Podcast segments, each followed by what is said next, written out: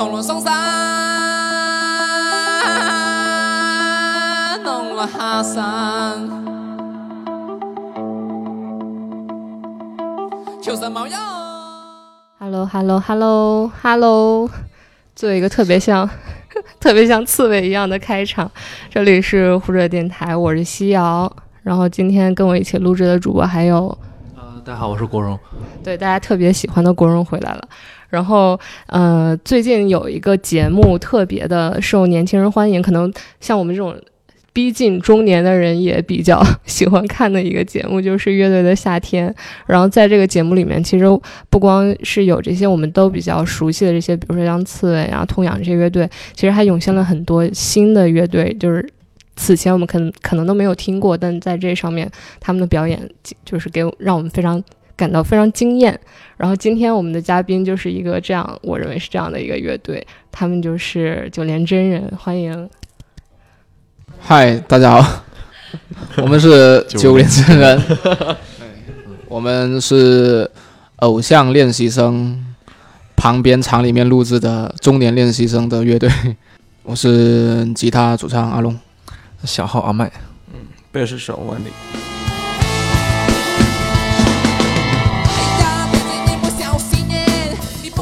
最近你们是不是已经接受了无数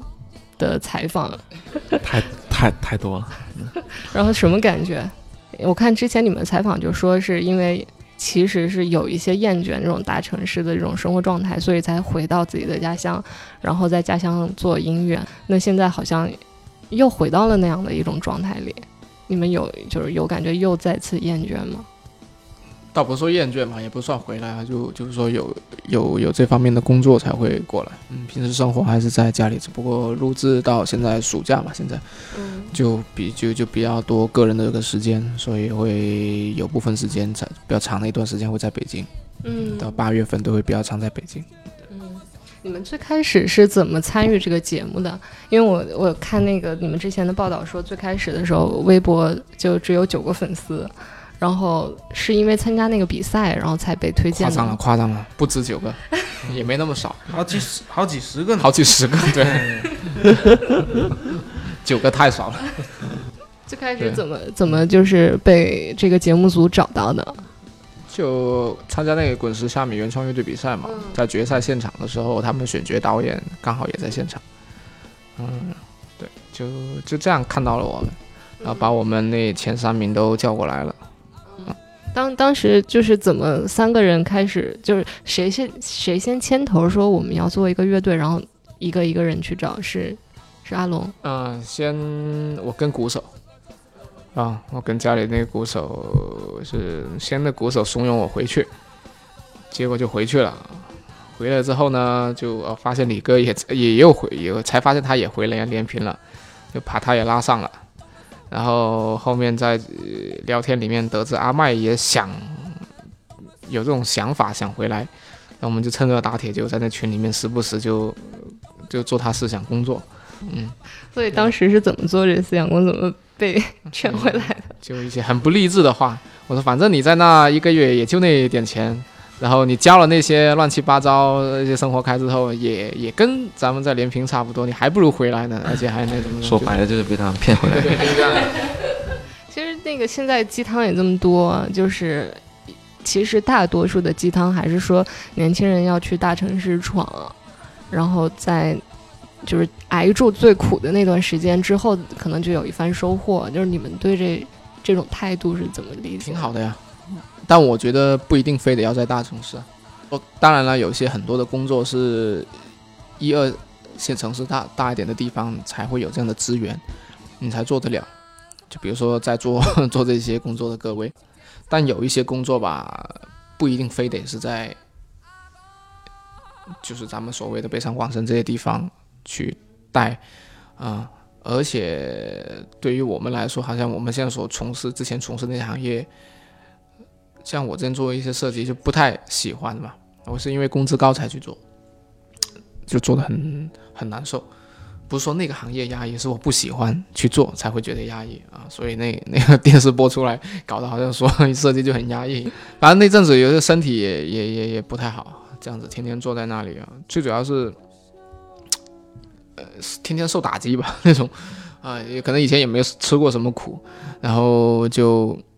本来家里的人平时就会有点那种冷嘲热讽的一些，就是那种他们觉得是鼓励你为你好，但自己听着就挺难挺不舒服的。嗯，然后在那个桌桌那里，那个组长天天说你这画的什么鬼、那种，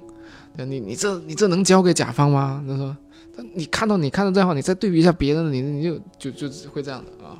他会说话比较直接，那阵就会有点怀疑自己是不是真的适合做这行啊。然后就没多久，我就从那家公司辞职了，就跳到另外一家设计公司去了。对，那家公司又稍微又特别懒散，整个氛围特别懒散。他他也不催我，然后就就感觉自己好像哎，好像又又又又找到找到一点存在感一样。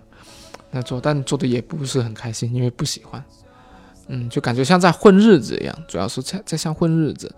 嗯，因为就不像是自己喜欢做的工作。因为我之前在之前刚毕业那会做的是少儿美术培训，啊，做做类似于那种少儿培训啊这样的一个，就是三岁到六岁间的那种幼儿园的小朋友那种美术培训，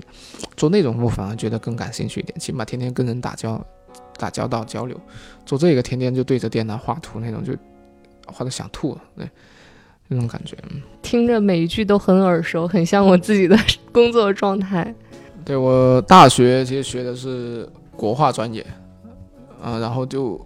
也不是说很喜欢国画，当时当时就觉得，因为我当时想去那个学校，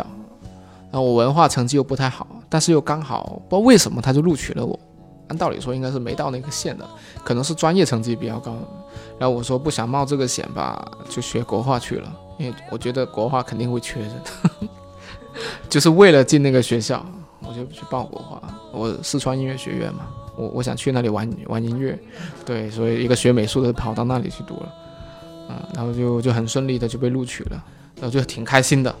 对家里也挺开心的，别人就以为我要读个就家里觉得读专科嘛，那那个学校不录取我，就只能读专科，就觉得家里人就第一次觉得。挺自豪的，然后在那里就一直玩乐队，也不算玩乐队，也挺失败的。前两年也没有玩，一直处于那种探索期。当时就因为以前高中之前就只喜欢听那种港澳台的那种乐队跟流行文化，还有日本的一些视觉系的乐队，就只觉得那些才比较潮、比较酷的。然后内地的摇滚一无所知，只知道崔健跟唐朝乐队，其他的全不了解。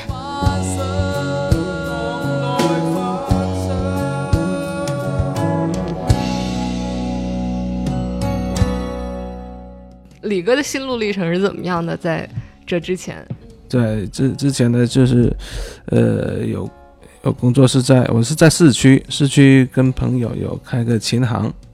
有是回来县城，呃，就休息回来县城，然后在一个朋友的琴行里聊天，他就说，诶，就是有个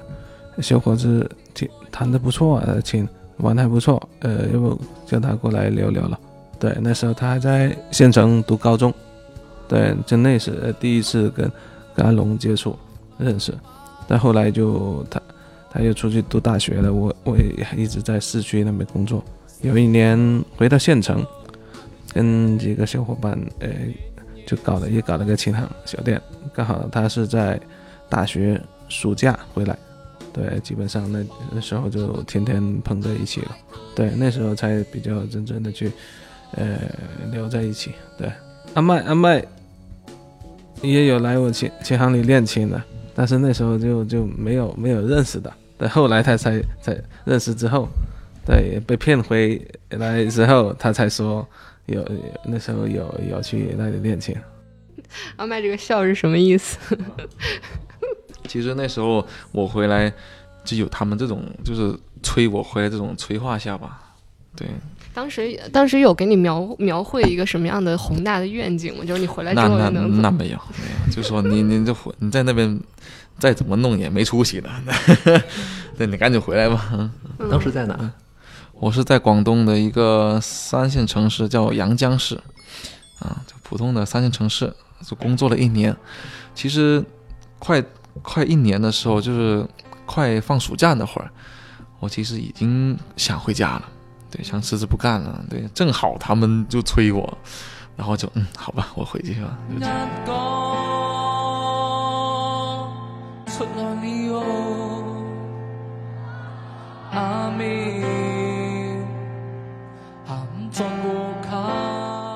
然后这个节目开始之后，就是大家整个的生活状态有什么特别不一样的改变吗？还好吧？连平的连平的飞轮海。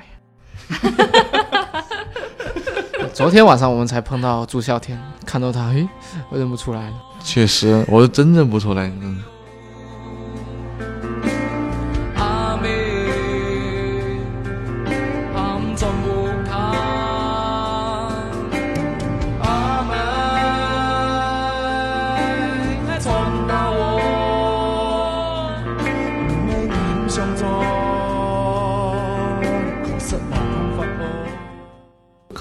当地人比较多的是做什么行业或者是营生？大多数都还是做一些买卖吧。嗯，就比较简单的日常生活需需日日需要的那些品的，就百货店啊这些之类的，对，还有服装店啊。日常近些年才会引入，政府会引入一些呃投资商吗？是吧？嗯引资进来基本上基本上但比较少。所以其实你留在这个地方，更多是因为家人，还是嗯，我个人是因因为家家人的原因，因为我也到达了这个年纪了，有五年吧，爷爷走了之后，对，然后呢，奶奶八十多岁，呃，爸爸身体不太好，呃，独生子嘛，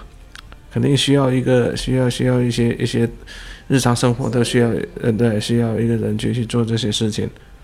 你一开始还不太清，觉得觉得哎，应该还照顾得了啊。当他真正摊开跟我说的时候，我才清楚知道哦，原来呃这么多东西需要人去做，需要需要照顾到家庭嗯。在这个乐队，你们通过这个节目，就是被更多人知道之前，你们的工作状态，家里面的人是什么态度呢？哎呀，反正一直以来做乐队吧，就觉得就是不务正业，就是小打小闹，就这种感觉，就觉得没当回事了。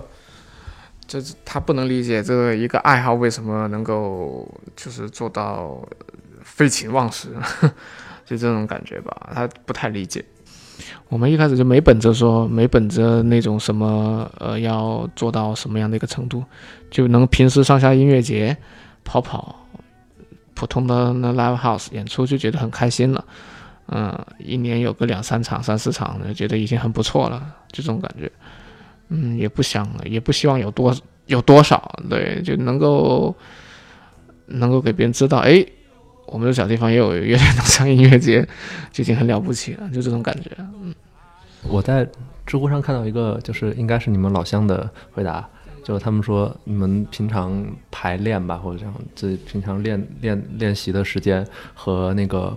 就是和广场舞大妈的时间是嗯重叠的，然后 然后从来不扰民。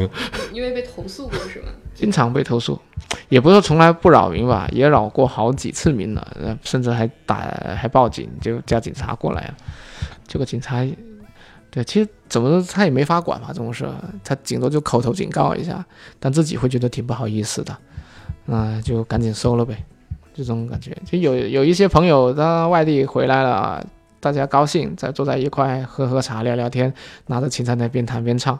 你好，你一下肯定你不注意就九点过十点都去了，对，那回你吵，那确实就会扰民了嘛。你想想，又没有做隔音的，门又打开的，又那么大空间的回声又响，那个声音直接就往上窜，上面就是居民，那肯定就有意见呐、是谁换作是谁，他都换作是我在上面住，我听着我都会骂街，对不对？对啊，这很正常的事情，所以尽量就是九点前就必须收，一般八点半一到，我们都会音量降下来，就准备差不多就要收拾了。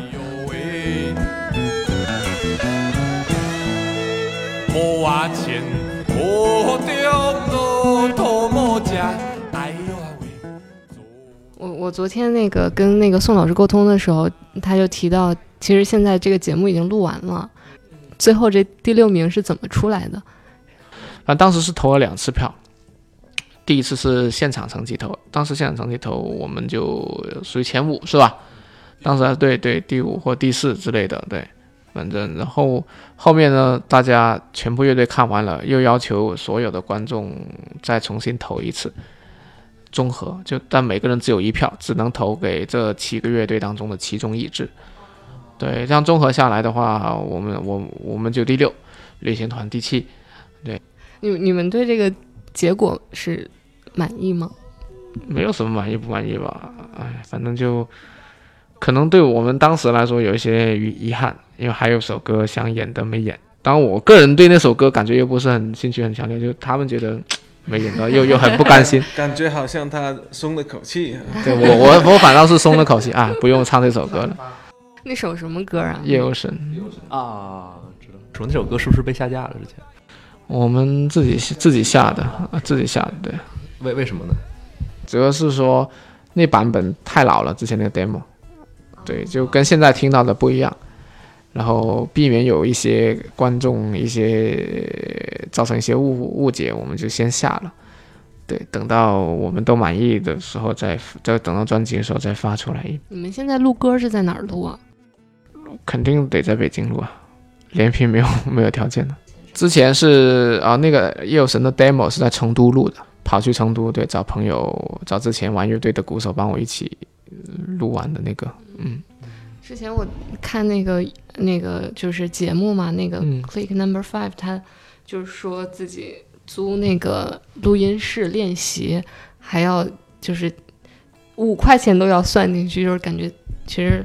经济上也不是很充裕。包括之前我跟做这个行业的朋友也聊，他说之前那个最开始摩登天空做那个草莓音乐节的时候，其实好多乐队就是我们都挺熟悉的乐队，可能演一演一场也就一两百块钱，还有一个乐队评分，嗯然后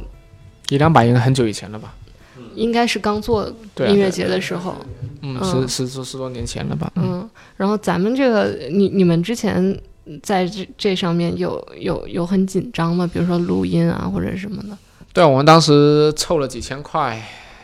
买了个买了个电脑主机，准备自己来孤岛录音的，但设备跟不上，太烂了，录的那个，但还不如手机录。说句实话，当时大家都投了钱，然后买什么话筒那种，太烂了，录的就刺耳，怎么调都刺耳。那个我的天呐，那录音那声干干不拉几的，那还得自己加混响，加的不好又显得太湿又不好听。业余到很烂的那种那种地步，就就不忍心听吧。搞到最后呢，哎呀，算了，我说我当时就因为这样，我才决定去成都一趟。我说找他们去录个音，对，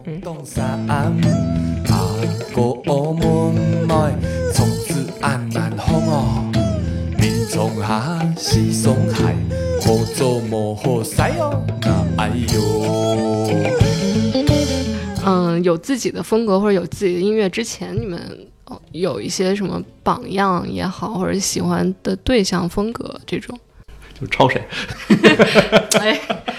不要这么抄谁说挺好，这个词用的挺好，真真真的就就很实际的一个问题。对，没有任何一个乐队创作说什么。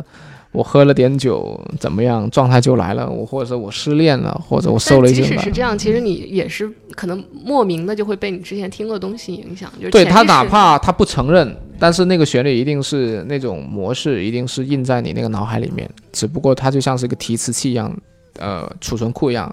在那个点你创作的时候，符合到你之前听的一些审美，符合你那审美，提出来了。不单只是音乐吧，我美术只要是艺术创作，一定都会能找到前人的一个痕迹的。你不可能说凭空想象的。你说，你说王羲之前人，他他肯定也有模仿的对象，比如说魏夫人。嗯、那往后后辈有这么多伟大的书法家，那一些艺术家，包括文学的各种类型，他一定能找到一个出处的，受谁影响比较深，但不代表说就是 copy，就是纯 copy 过来。对，像我们很明显的，大家都会拿对比说交工乐队。啊，交工，因为我自己也主动提了嘛，之前有个采访，我就说了，我说当时觉得哇，听到交工乐队就就所有客家音乐人绕不过的一个坎，就是林生祥老师跟交工乐队，不可能会绕过他们，就你绕不过，你无论你从哪个方向去做，摇滚也好，民谣也好，流行也好，你总会认识到这样一批前辈，做的很优秀前辈，其中就有交工乐队。然后交工乐队延伸开来，就会关注林生祥老师后期的一些作品，包括声祥乐队，对我们的影响是蛮大的。说句实话蛮大的。包括夜游神里面出现了两个人物，一个阿明，一个阿成。阿成就是向那个交公在致敬，因为他们有张《菊花夜行军》里面有个人物叫阿成，我们把那个人物直接就拿过来用了。我想都没想，当时写在写这歌词时候，直接就把阿成拿过来用了，相当当时也没想到致敬那种作用，就是潜意识里面我就觉得他应该就叫阿成，虽然这个阿成跟那个阿成没有联系，我就拿过来用了。对啊，嗯，就就虽然这个歌有时还没有正式发行，就是说也也跟大家分享一下故事，反正就是影响蛮深的。对，因为之前采访也有说过，有时候听就是从大城市决定要回家那一刻，坐在那个大巴车上，边听着那个《封神一二》，我就边哭，就就那种情绪就来了，就觉得自己就是个 loser，失败者。对啊，就那种感觉吧，嗯。嗯，这这里有一个蛮蛮有趣的是，像《封神一二五》和那个包括你们第一期唱的像《莫西笑林琼》，其实后来很多的歌就是感觉内核都是有一点点相像的，就是就是说可能它是反映出一个呃普通的年轻人在一个可能就是故乡和远方之间的一个状态，这种冲冲撞的状态。其实我觉得是蛮不一样的，我觉得当创作的时候，除了说都是用客家话以外，嗯。自己就真正轮到自己创作的时候，可能不会去说，就是你创作的时候一定，我觉得任何，我觉得稍微成熟一点创作人都不会说创作的时候还放着旁边放了一大堆的什么碟或者一歌放旁边供自己参考，应该都是那种情绪一上来。就是把你之前所有听的一些歌，一些综合的综合起来的一个审美再次提炼，一定是这样子的。对，因为以前学国画老师经常讲一句话，就叫“师古人师造化”。你前面肯定就是得模仿，从模仿开始，慢慢的才会说诗造化，就是结合当时的一个情境再进行一个创作。其实其创作很相像，跟音乐，其实我觉得艺术创作都很相像的。前面就是我我能把以前就是我觉得以前大学咱们的一些玩乐队的听歌经历称为诗古人，那么到现在真正要决定要做九连的时候，就排除一切所谓的什么受众面的问题。我觉得现在就就属于到一个实造化的一个阶段，只不过还很浅的一个阶段吧，就肯定还有很多进步的空间，只不过就是刚出来的一个雏形。嗯，然后你说的那个内核的问题的话，其实有一点都是我觉得是属于小人物的一个挣扎，我觉得是小人物的挣扎。但你说那个思乡，就他我阿明他倒不是说什么怀念家乡，他相反他很想跑出去。很想跑出去，因为他是在歌里面，他其实给他一个定位，就是常年受 家人冷嘲热讽，嗯，不受家人待见，也不受朋友待见的一个人物。呃，你觉得这身上有你的影子吗？这有大家的影子，它不一定是我的故事了，里面，对，但我会有一些生活上的细节会反映到歌里面去。很多歌里面会有这样的细节，包括聊天的一些内容，像末期的那些一些对话，都会反映到歌里面去。不一定是自己的事情，它可能是他的，是他的，或者是一些朋友的，甚至是看的一些电影，对一些听了一些歌，或者是看了一些书，都会直接在作品里面有另外一个呈现，会会有一个二次创作啦。比如说《夜游神》，呃，说的也就无非就是青春期的一个叛逆的叛逆期做的一些傻事儿，对。然后其实我我我我是属于很胆小的那种。当时就一直幻想，要是我是类似有陈浩南的那种角色或怎么样，我会很威风的。当时有想过小学时候，因为小学时候经常会被一些很凶的一些学长会勒索，就说有没有钱啊，不然就揍你一顿，就那种。有经历过这样的阶段，所以很很很讨厌、很恨那批人。所以呢，我会把就可能包括初中也会发生过这样的一种情况，到初中也有这样的就校校园暴力的事件，或者说呃一些敲诈勒索情况，但是比较少了啊。到高中就完全没有了。对吧？初就只有初中叛逆期跟小学那会会经常 面对，我相信大家都有过这样的情况，受过高年级的一些压迫，对，当时会挺看不惯这些人的，嗯，但是自己又不敢反反抗啊，对吧？你确实打不过他，对你只能跑，你跑你又跑不赢他，有时候，对你就只有被他勒索了，对啊，就这种情况啊，就当时因为又看到就自己出来上班了。看到也看到这样一批小年轻叛逆期的时候，看到他们，对，或者听自己的家长听谁的时候，谁家的孩子又发生这样的事情，就就挺觉得想写一首类似这样的歌，讽刺嘲讽一下。脚踏着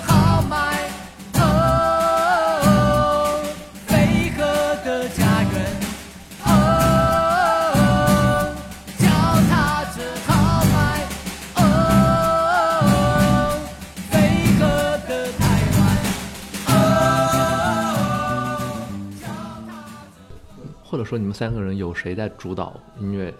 这还看不出来吗？现在现在呃，不一定啊，他有可能只是采访的时候主导一下。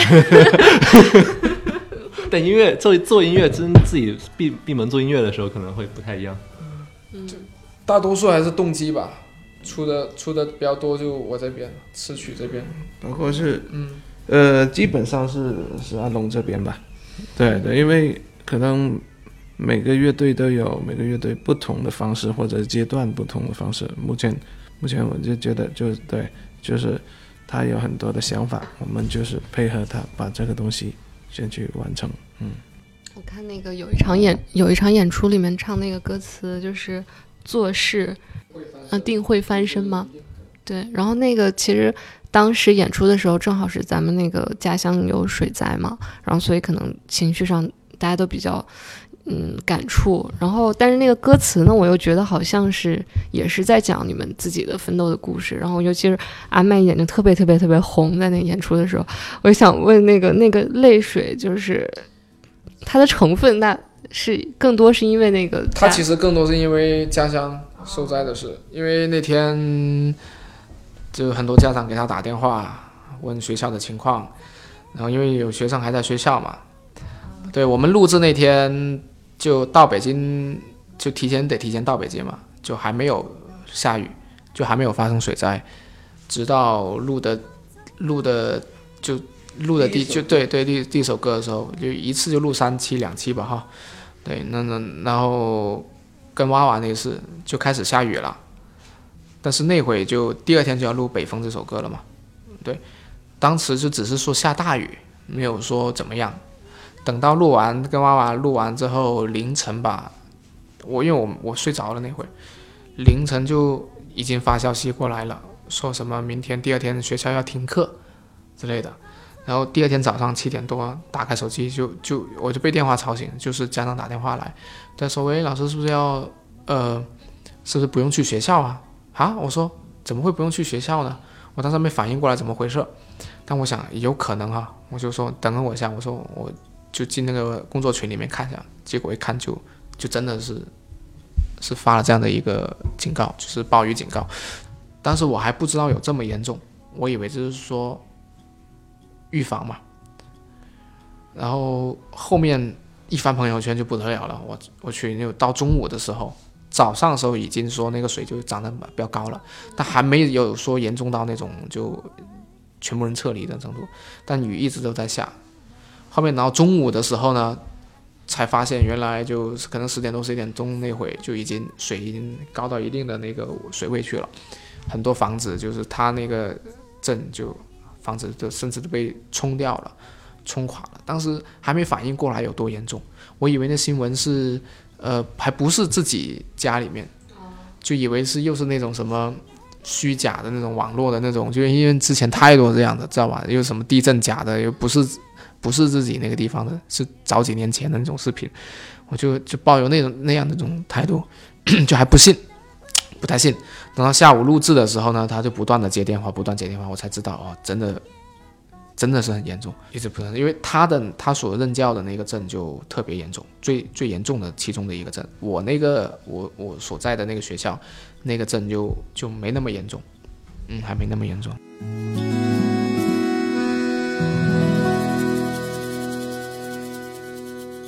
其实大家应该都是请了一些假才能参与这个节目录制的，然后整个现在录完就全部回去回归自己的生活了，还是有其他的一些安排之后。啊，现在是暑假就还好，我我们就没有。那平时的话，因为演出不可能说在周内的吧，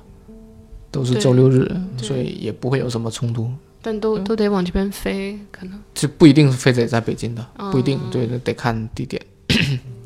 就主要还是像在 live house 里面的演出吗？还是呃，live house 我们演不了，就歌不够。啊，对，专场还搞不了。对，live house 也是明年下半年的事情了。嗯，对，明年上半年会先出专辑。细细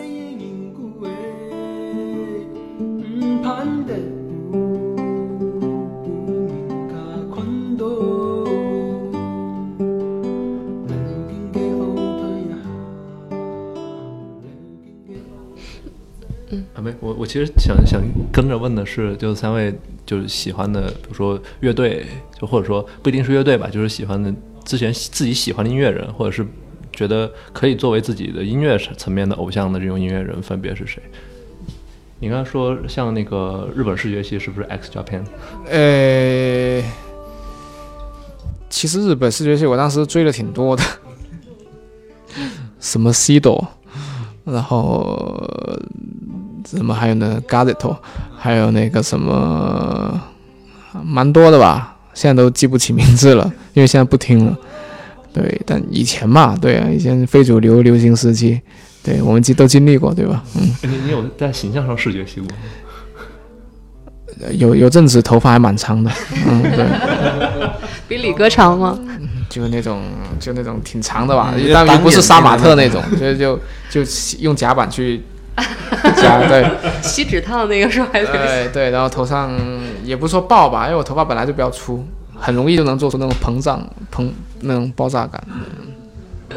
那阿麦呢？阿麦你这边有什么？嗯，其实我刚才也说了，就是在大学那会儿，其实跟交响乐零接触。但是呢，我在高中的时候特别喜欢一支，是来自荷荷兰的吧，是那种属于交响交响金属，是一个呃中中文名字，中文名字是叫《诱惑本质》。那万年老师呢？嗯我可能就那些比较老一点、比较经典一点的，对。我们呃从高中一直一直接触以来，可能就是在枪花啊、重金属啊比较早接触那些，嗯，对，格林队那些什么的都有，对，呃还有红辣椒啊，哎对，红辣椒一直都有都有在听，嗯。那咱们这个节目过去之后，下一个能够见到你们的地方是什么？呃，对，就音乐节吧，下场是宁波南昌。那今天节目我们就录到这儿，特别感谢三位，然后也希望大家可以多听他们的音乐，然后能够发现他们不同的一些故事和情感。有关注微博啊。对，关注微博。谢谢谢谢，让我们也涨粉，对突破一下百万粉丝。好，大家再见，拜好，拜，拜拜。拜拜。感感谢郑龙海。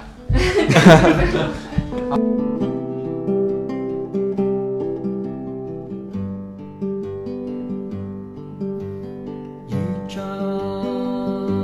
细细的瓜子 The.